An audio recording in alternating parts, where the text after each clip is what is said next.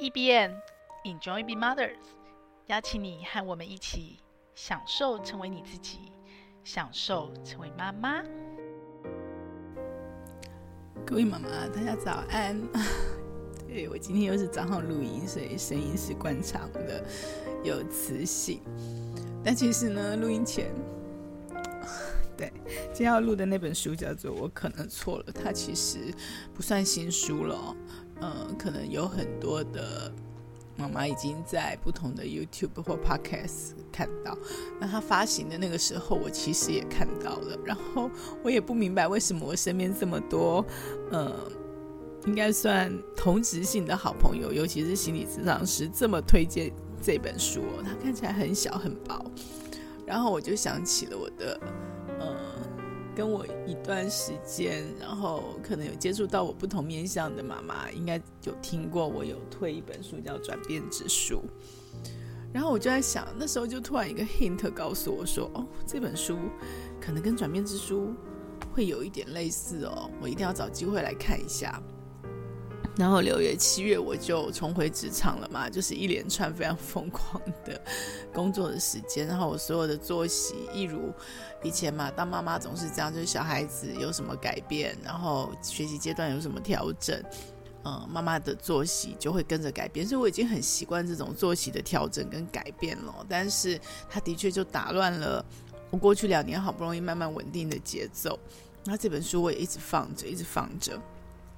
那生命的无常就是这样，嗯，我曾经有一个非常低、非常低、非常低的人生低谷，大家都不要看哦，就是好像那个人看起来很顺利啊，很顺遂啊，然后在社群上很快乐啊，很正能量啊，哦，他就是这么幸运的。其实幸运呢，有一部分是努力来的，真的是努力来的。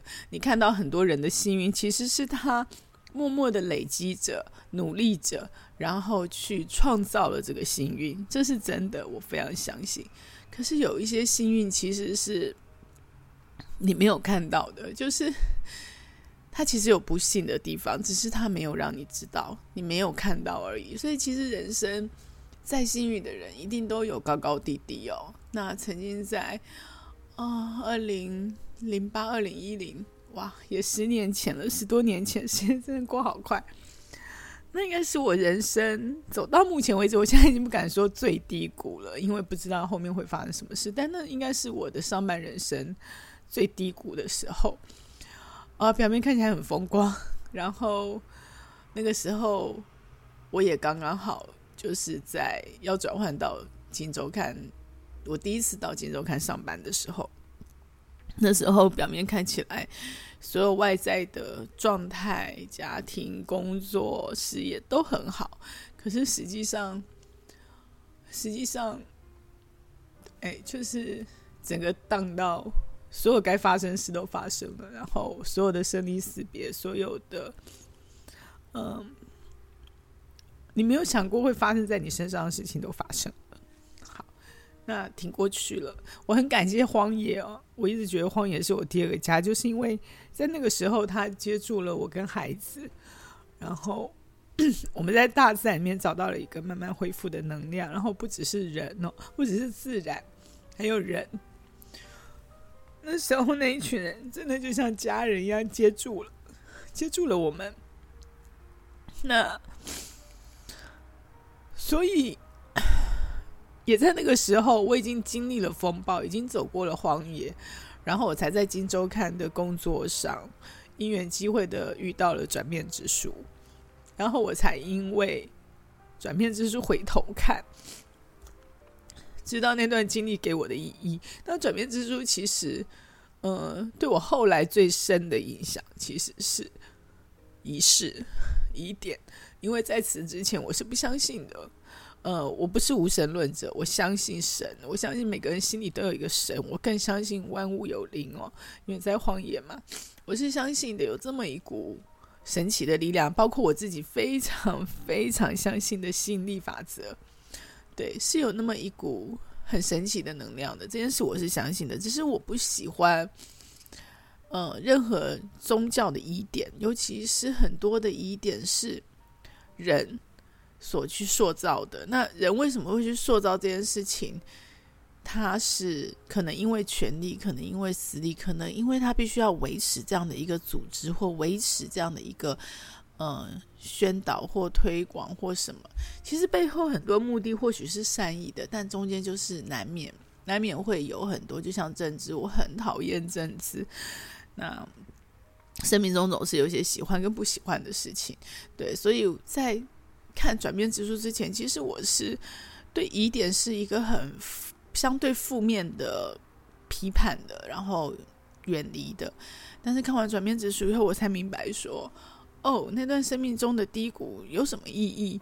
然后如果再回头，那个时候，哦，原来是什么样的力量接住了我？而那个其实就是对一个要重生或者是要从谷底爬起来的人，他所需要的一个，嗯，你说直柳条一个力量，对，然后。我也才明白说，哦，原来人生的转折、转变跟改变之间，其实疑点是有它很特殊的意义跟重要的力量。那那本书已经成为我生命中非常重要的书，时不时会拿拿出来再翻一下，然后再重新看，然后再重新去对照我现在生命的轨迹去做理解。啊，我也推荐给很多妈妈哦，我也会强烈的建议妈妈，如果。呃，你的生命正在转折，或者是说你正在做预备，你正在创造你的下一个幸运，可以去搜寻一下博客来转变之书哦。那那本书对我来说很重要。然后最近我又陷入了一个所谓的人生低谷哦。那人生无常嘛，对不对？这个无常其实谁都会碰到，而且重点是你不知道怎么会时候会碰到。那我已经很习惯这样的无常了。对，所以突然有一天就有个 hint 告诉我说：“哎，这次不要拖了。你上次是走过了整个风暴以后，爬起来以后，你才遇到转变之书。那本我可能错了，赶快赶快买回来看一下吧。然后赶快去看一看，它是上天给你的声音，他要给你的提醒，他要给你的启发。于是我就下单了，然后看了几次哦，啊，果然如我预期呢。”人到了一个年纪是会有直觉的，这也是一本你可以放在生命中一辈子的好书。那我看完第一次的时候，我从他身上得到了一个很大很大的力量是，是我身边有一些批判的声音哦。那当然，我们到了一定年龄，我们会开始不断的回溯原生家庭，然后你会从这样的回溯中去更深刻的认识自己。那你认识了自己以后，你才有办法爱自己，你才有办法，因为你爱自己去，呃，更深刻的学会爱其他人，爱你周边的人，然后别人也才有办法爱你。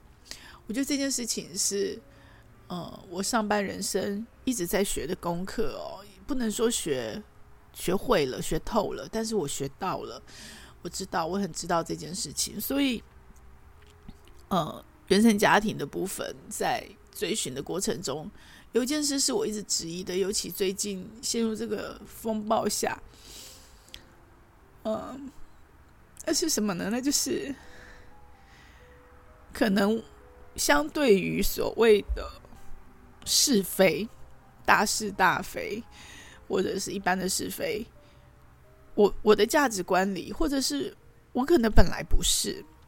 然后慢慢慢慢，因为遇到的人，因为碰到的事情，被形塑出后来的我的价值观里面，其实是非是一个相对绝对的。这是这有可能也是因为为什么那么讨厌政治哦，讨厌这种模糊，讨厌这种利用这样的一个空间。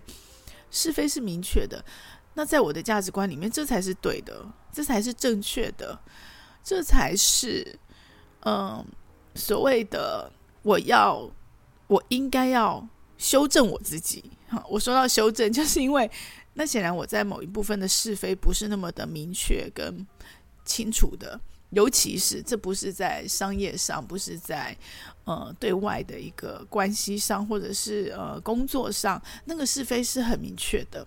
那我会有我的处理跟判断，然后在江湖也行走这么多年了，你会知道那样的是非的底线。可是，一旦回到关系。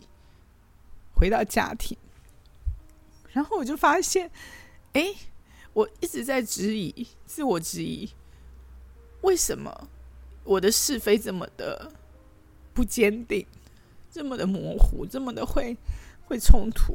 那我身边当然就会有我认同的批判的声音告诉我说：“哦，你们是非不分，呃，你是非不分。”我刚看这本书，好，第几页呢？第九十页的时候，第十三章，它里面有讲到一段话哦。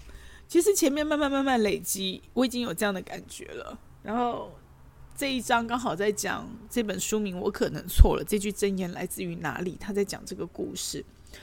然后呢，他九十页的时候就有一段话，他说在八百年前哦，八百年前哦，波斯苏菲派的大师鲁米就说过，在是非对错的想法之外。还有一片原野，我会在那里与你相遇。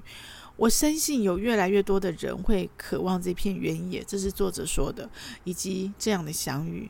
后来他还说，他有一次和人为了一件事情吵架，然后他因为他在不同的寺院，不止在泰国，一开始在泰国，后来也去到了呃英国，然后也回到了瑞典。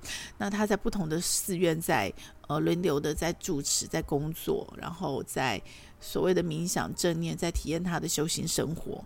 那他碰到其中一位很杰出的某一个寺院的那个阿江苏西托，就看着他说：“正确从来就不是终点，正确从来就不是重点。”这句话我看到的时候，因为这本书金句实在太多了，然后。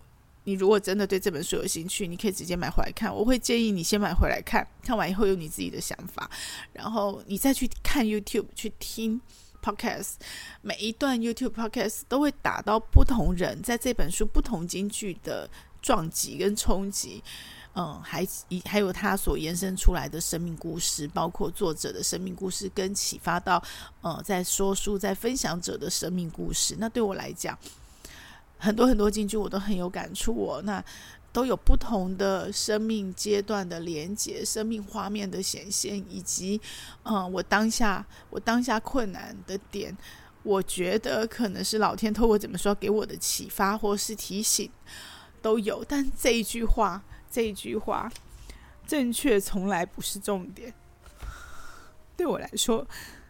就是一个解放，哇！瞬间真的是瞬间，我就突然明白了，为什么我没有是非，尤其是碰到我爱的人，那是我要的，那是我的自我训练呢，那是我的，可能原生家庭就是这样，我父母给我的教育就这样，我的天生就是这样，碰到爱的人就没有是非，因为正确从来都不是最重要的。呃，之前好像节目也分享过。如果是爱的人，在爱的面前，其实没有什么正确。嗯、呃，应该是说谁比较爱谁，谁比较在意谁。所有的事情到最后，不是正确，是谁最在意，谁最谁最 care，所以他会去承担起所有一切的责任。好，对，这是我自己啊，我自己想要成为我自己，我自己相信的事情，这是我自己在。后来的学习跟历练上，一直在冲击。有一部分的我一直一直在一直在告诉我自己说：你要有是非价值，你要有正确，你不能是非不分。尤其是我们当妈妈嘛，我们要有一套呃我们的所谓认为好的价值观传承给孩子啊。所以是非分明这件事情在，在在我的。显性的所谓的要传承的教育价值观面，这是一个非常绝对的。你当然要是非分明，你是非不分，你怎么在这个世界上混呢、啊？然后你怎么去？你会误判嘛？你会你会害到好人？你会很多事做错。但是其实有一部分的我想成为我自己的我，在看到这些呃所谓的心灵成长书籍的我，其实一直在告诉我自己的是：谁在意谁就谁就。谁就会去承担起这个责任？其实不是是非，然后在家人之间没有对错，对这些话我都讲过，所以其实这是冲突的来源。对，然后直到看到这本书的这个段落，可能时间到了吧，时机到了吧，然后也可能不是只因为这本书是前面很多的累积，但是那一刻我突然就懂了，我纠结什么啊？是不同的事啊。就像橘子跟苹果，你不能拿来一起比较啊。对，有些事情是是必须要是非，可是整个人生、整个人生、整个世界、整个生命，是非不是最重要的，正确也不是最重要的，它从来都不是重点。那重点是什么？重点其实我早就知道了，在我高中的时候就有一本书，一切答案都是爱。对，就是爱。然后，于是我那天看完，我就在我的脸书上就分享，一切答案都是爱嘛。你要先会爱自己，你才有办法爱别人，然后别人才有办法来爱你。其实我们所有的学习，包括我上一集分享生命的意义，包括嗯我在思考的责任的问题。如果这个责任是威权给你的，如果这个责任是命令下来的，其实那个责任都没有人会扛得起来，没有人愿意扛。最后大家会舍不得、放不下、离不开的责任，其实都是因为爱，因为爱，于是我想要承担起这个责任，因为爱，所以我想要留在这个世界承担起这个责任，然后因为爱，所以。我想要去发展更深的关系，即使我知道会很伤心，会很难过。可能有一天，呃，我们必须要说再见的时候，必须要道别的时候，我们会很难过。可是我们在走过的这段历程，这段所谓的人生，这段所谓的生命的意义，它就产生了价值。就像这位作者。他那么真诚、那么诚恳的生命分享，你不会想到说，哦，顺遂的看似光鲜，最后他去出家，他的波段转折都非常的大。然后出家了十七年，突然又决定了还俗。然后还俗之后，好，这本书给我真正最重要的力量，除了是非，其实是一个这样子放下生命一切，然后出家修行的人。一个一个正念冥想、静坐练习了十七年的人，一个在前半部上半本放下，我可能错了，这么多生命的体验跟修行，可能是可能不是，这句话我也常讲嘛。那呃，他让我明白说，哦。这些我在修行的历程，可能是，可能不是。我也常说是，也不是，对不对？然后我正在学习转念，所以我可能错了。那你就会有第三选择，你可能会有转念，还有其他的可能性吗？这都是我正在学习的历程。但是最深刻的冲击跟撞击，其实是一个这样的人。练习了十七年修行的人，一个对生命看得这么明白、这么透透彻，我不能说他已经到了一个绝对的智者的境界，但是相对于我们，相对于我们这些凡人，他专注的在这部分的学习、跟历练、跟修炼，一个这样的人，最后他回到凡世，他还做了准备，他有很多的朋友也都在中间还俗，他也知道了。他可能会遇到什么样的困难，他可能会碰到什么样的困境，他也做了事先的准备，但是，但是，他还是得到了忧郁症，他还是忧郁症。那我本来觉得说，呃，因为之前有关心过这样题目，现在更关心哦。那忧郁症这件事情是病吗？我觉得有一部分是，但我没有那么相信，有点像是，嗯。现在有好多好多好多的孩子，那时候当妈妈嘛，所以那个历程都会走过，然后你会很神经质的去观察孩子的状况，那他是不是有各种不同不同的一些身心上面的一些特殊的状况，然后才会导致他表现出来这样的行为，才会导致他的学习其实是有障碍的。我不要当那个。其实孩子是在求救，孩子是有困难的，然后你却从表象上的成绩去判断这个孩子的那样的妈妈。好，那所以，嗯，孩子二十岁了，所以这过程都走过，都曾经有过这样的学习。那那个时候的我一路走下来的感受是，你说是不是这样的人变多了？是因为现在的环境、压力、资讯复杂度、速度都跟过去不一样了，所以。这样的人是变多，我相信的，我相信的。这样的压力，这样的环境，造成这样的身心的冲击，不管是基因或后天的影响，人变多了。当然，还有一个很重要的因素，是因为医疗进步了嘛。所以工具侦测也好，或者是药物也好，所有东西都进步了。所以以前这样的人可能是藏起来的，或许，或许那个因为环境变多的人没有多到那么多。可是因为我们现在可以容易发现这样的状况，所以这样的人以前是藏起来的，现在都出现了，所以也变多了。可是我刚刚讲的第一个跟第二个有个很重要的转折是，如果以前是藏起来的，现在因为工具跟药物变多的话，会有一个前提是我心里相信的，那以前这些人没有药物，没有被发现的时候，他还是过完他的人生，只是他可能。可能因为没有被同理、被理解，他的人生过得相对更痛苦。可是他还是可以在没有药物、没有呃治疗的状态下，没有被发现的状态下，好好的走完他的人生。好，这是我本来我本来的相信，就是我会更偏向于药物成瘾，或者是担心药物滥用，或者是担心天哪，这个药吃下去就一辈子出不来了。我会有这样的执念，然后我我是那种正能量努力派的，所以可能也会，不管是我自己的关系或受到旁边的人的影响，会觉得人生生命没有什么过不去的。就像这本书里面也有这么一句话：“会过去的。”这件话，这个会过去的。所以我本来的相信告诉我说，不管是什么样的状况，都都会过去的，这也会过去的。然后你是可以靠自己的。自己的意志力或自己的行为去帮助自己过去的。好，但是但是近十年，我觉得是生命走到这个历程，然后累积到了一个程度，人呃生离死别也看多了，然后年纪也到了，我越来越动摇。关于这个相信，我越来越动摇，我越来越知道有一些瞬间是你没有办法用意志力去控制的。包括我自己经历了一些事情，那个瞬间，那个失去理智的瞬间，我知道不是这样的，所以我越来越相信另外一种可能。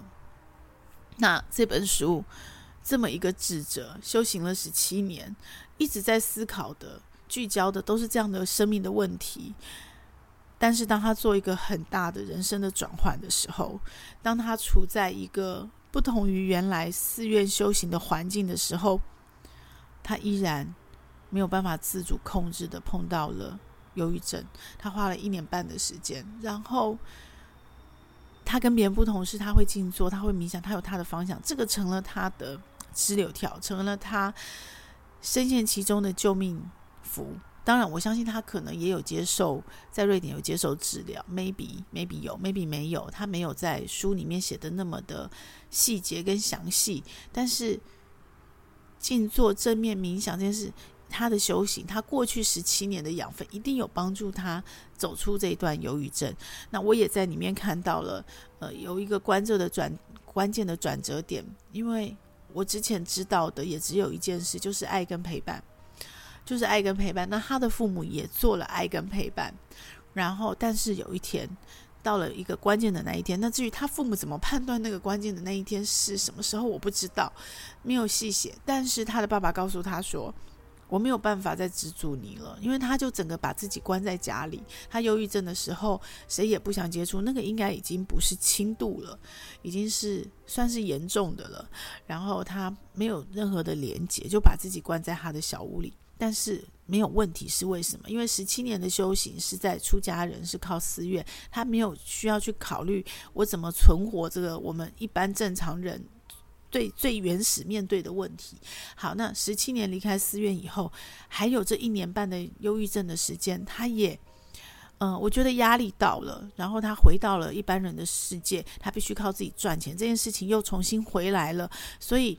这可能也是忧郁的一部分的造成的压力跟原因，但是有他爸爸妈妈陪着，然后他爸爸妈妈也资助他。结果那一天到了，他爸爸跟他讲说：“呃，我没有资助了，你得靠自己了。你已经预支了我要给你的遗产，所以呢，现在你得靠自己。”好，这个就变成了一个推力，把他推出他的小屋外。OK，这个是我只知道陪伴，然后我只知道，嗯、呃。你必须要接住，但怎么接住？那个智慧真的是很难很难。瞬间一秒的考虑跟考验，你做了这件事，说了这句话，到底是接住还是把他推向火坑？那个真的是一个很困难的，呃，当下的判断需要智慧。那他的父母在那个时间点推了他一把，把他推出小屋，我不给你经济支柱了。然后，然后又因缘际会的，嗯、碰到了节目的约访，这个。可能对我来讲，就是 maybe 是吸引力大神，maybe 是那个神奇的能量，maybe 在一般的人这本书比较偏向佛教嘛，可能是佛陀，可能是佛的智慧，但在基督教，在其他宗教可能就是神。总之呢，就是有一个嗯、刚刚好的安排，然后开始让他呃接受了媒体的采访，然后。让他开始看见了自己的光，发现了自己的价值。于是，这十七年修行的经验就成为他谋生的能力，他的天赋。然后又展开了他后面的故事。当然，他的故事后面还有人生起伏。所以我说，这本书是我们可以放着一辈子，在一直不断拿出来看的，因为他已经把他的一生很清楚的交代。而这个生命的对应，相对于我们。他的下一个阶段，或许是我现阶段还没有碰到的。可是当我碰到的时候，我就知道有这么一本书在这里，它会是支持我的力量。我这个时候该回去看一下了。就像转变之书之于我，每一个人生的大转变，我都会再回去看一下，然后有不同的启发。所以啊，对。他给了我力量，然后他也给了很多人力量。所以，妈妈，你们听到我的节目，你们也可以去听一下。我没有讲太多书的内容，然后也没有讲太多作者的故事，因为我不是想要推广这本书而已。我其实想跟妈妈分享的是，其实也就是他书里面的这么多的金句。那每一个金句，它其实都可能会触及到你现在正在。通过的难关，那更重要、更重要的是陪伴孩子成长的过程。其实我们在陪伴我们内在的小小孩成长，有很多事情在当下，有很多人生的高峰低谷，在当下，我们以为我们已经到了那个当下的圆满，然后已经过去了。那那个那个圆满，可能是我们有全力以赴，当然有可能我们在那个当下，我们没有办法。全力以赴而成为遗憾。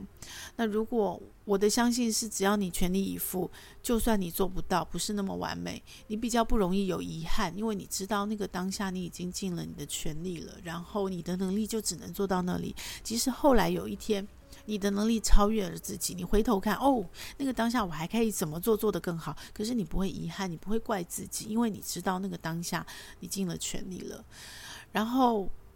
我我我会以为说，哎，人生在当下尽了全力，没有遗憾，我们就过去。可是，可是最近的经历，就人生又给我新的功课。我就发现说，哎，不是，真的是很多事情，当下你以为过去，它没有过去。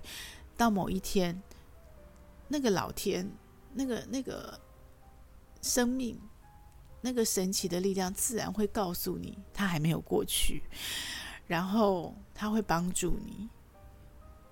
他会逼迫你 去面对、接受、处理、放下。好，这八字真言对我也很重要。他会逼迫你不得不回头去再去揭开那个疮疤，或者是有可能那个当下你不认为是疮疤，你认为是礼物，请你再看一次那个礼物，再把那个盒子打开，再重新去回溯一次那个当下你经历了什么，然后告诉你。他还有一些功课是你没有做完的，你没有走完的，然后告诉你你自己重新再来一次，我们归零，重新再学习一次。哦，哪些事情可能是我想要成为，我想成为的自己，我最想成为的自己还缺乏的，还少了那么一块。不管你在学习的过程中，你在经历的过程中。它是一种什么样的情绪？它是痛苦的，它是快乐的，它是满足的，它是悲伤的。不管，但是这也会过去的，总有一天。而且每一个当下的里面有一个故事哦，我其实之前就听过，是也不是，可能是，可能不是。他讲了一个呃中国的故事，就是牧场。然后有个邻居很烦，就会一直来下评论、下批判。然后呢，那那个牧场主人养了一匹马去，去去在牧场工作。就有一天那个马跑了，然后隔壁邻居就说：“哦，你真是倒霉，你的马跑了，你什么都不能做了，你没有东西吃了。”对，这样。然后那主人就只回答：“可能是，可能不是。”好，静观其变。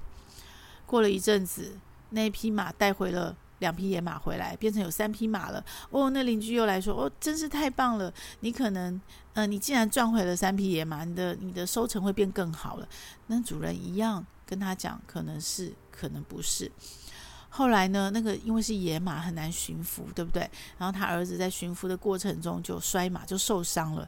哇，邻居又来了，说：“你真是倒霉呀！你看看这马那么野心那么大，然后你儿子这样受伤了，然后这样这样这样。”一样，那个睿智主人说可能是，可能不是。结果呢，发生战争了，所有的年轻人都被征召，他的儿子因为受伤没有上战场。你说是幸运还是不幸呢？可能是，可能不是。那这也回到我自己这段时间的嗯修修练习，我也一直在告诉我自己，碰到每一个每一个每一个很低的挫折，或者是很冲突的无常。不要在当下就去设定它好或坏，它是礼物还是还是什么？它有没有带着祝福？它是一个过得去或过不去难关，都不要做任何的预设跟预判，因为是也不是。试着去看到更多的角度，试着去挖掘更深的礼物，试着去看到更远的可能性。好，这是一个练习。所以他书里面有很多很多这样的练习。那你自己看，好，你自己看。然后，因为它是一个很简单读的书，然后很多类似我刚刚说那样的故事，所以是个很易读的书。可是呢，很多的章节你都可以停下来想很久。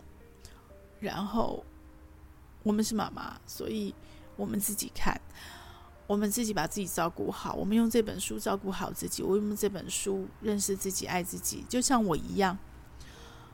原来对自己可能在鞭打，你怎么会是非不分呢？你怎么你碰到了最爱的人，你怎么就这么容易妥协，这么讨好呢？你怎么会这么是非不分的去伤害到别人呢？去伤害到很在意是非的人呢？然后，可是我自己在这个书里面找到力量跟答案，说对啊，因为有些事情。尤其是你最爱的人前面是没有是非这件，他不是不是没有有有是非，但是正确从来都不是最重要的事情，正确从来都不是最重要的事，这是你自己想成为的你自己，你正在学习的不是吗？所以你不需要因为这样的批判，然后就开始鞭打自己，觉得自己是不好不对的。反之，你要看到的是，你为什么往这个方向走？你为什么要做这样的学习？那个背后的智慧，跟你想成为的你自己，到底是什么样的你自己？可能在成长的过程中，你原来的你自己是更适合做你自己，你更想成为的你自己，中间放下了，然后学习都是有价值的。那因为这样的学习，这样的历练，你才能找到你真正想成为的自己。那现在。你越来越接近了，你应该是开心的，你应该是要把它带起来，对吗？所以很有趣哦。我觉得那个变化也也是人一辈子。年轻的时候一直在努力，一直在努力的是想要成为最好的自己。你总觉得什么事情都还可以更好。到了一个年龄，可能 around 三四十岁吧，你开始知道生命有很多事情没有绝对的最好。就像 我现在知道了，嗯、有是非，尤其有大是大非。可是，在最爱的人面前，正确不是最重要的，是非可能也不是唯一重要的事情。所以呢，最好所谓的完美，可能也不是真正最重要的，可能也不是我真正想要的，我这辈子最想要的。于是，我们就开始。我要成为更好的我自己。我没有最好了嘛，我总会有更好嘛，因为我一天要比一天进步，我一天一天要努力。到现在，我已经慢慢修正了 那个、那个、那个一开始的那个开场。我要成为，我要遇见我想要成为的自己。对，每一个人都有自己想成为自己，那生命就是一段搜寻的历程哦。那你在找到爱，你在找到这辈子每一个每一个过客，不管陪你多久，或长或短，都有它的意义，跟他跟你相遇的一个，或许老天是随机的安排，也或许是命中注定，它的重要的价值。对，但是这所有一切，最后，最后回头来圆满的，来成为的，其实是你最想成为的你自己。那在这本书里面，它也有一个章节，也有这么一句金句，也提到这句话。他是这么写的：“成为我在世界上最想见到的样子。”其实也就是我的最想成为的我自己。当妈妈在陪伴孩子成长的过程中，慢慢的找到自己最想成为的自己。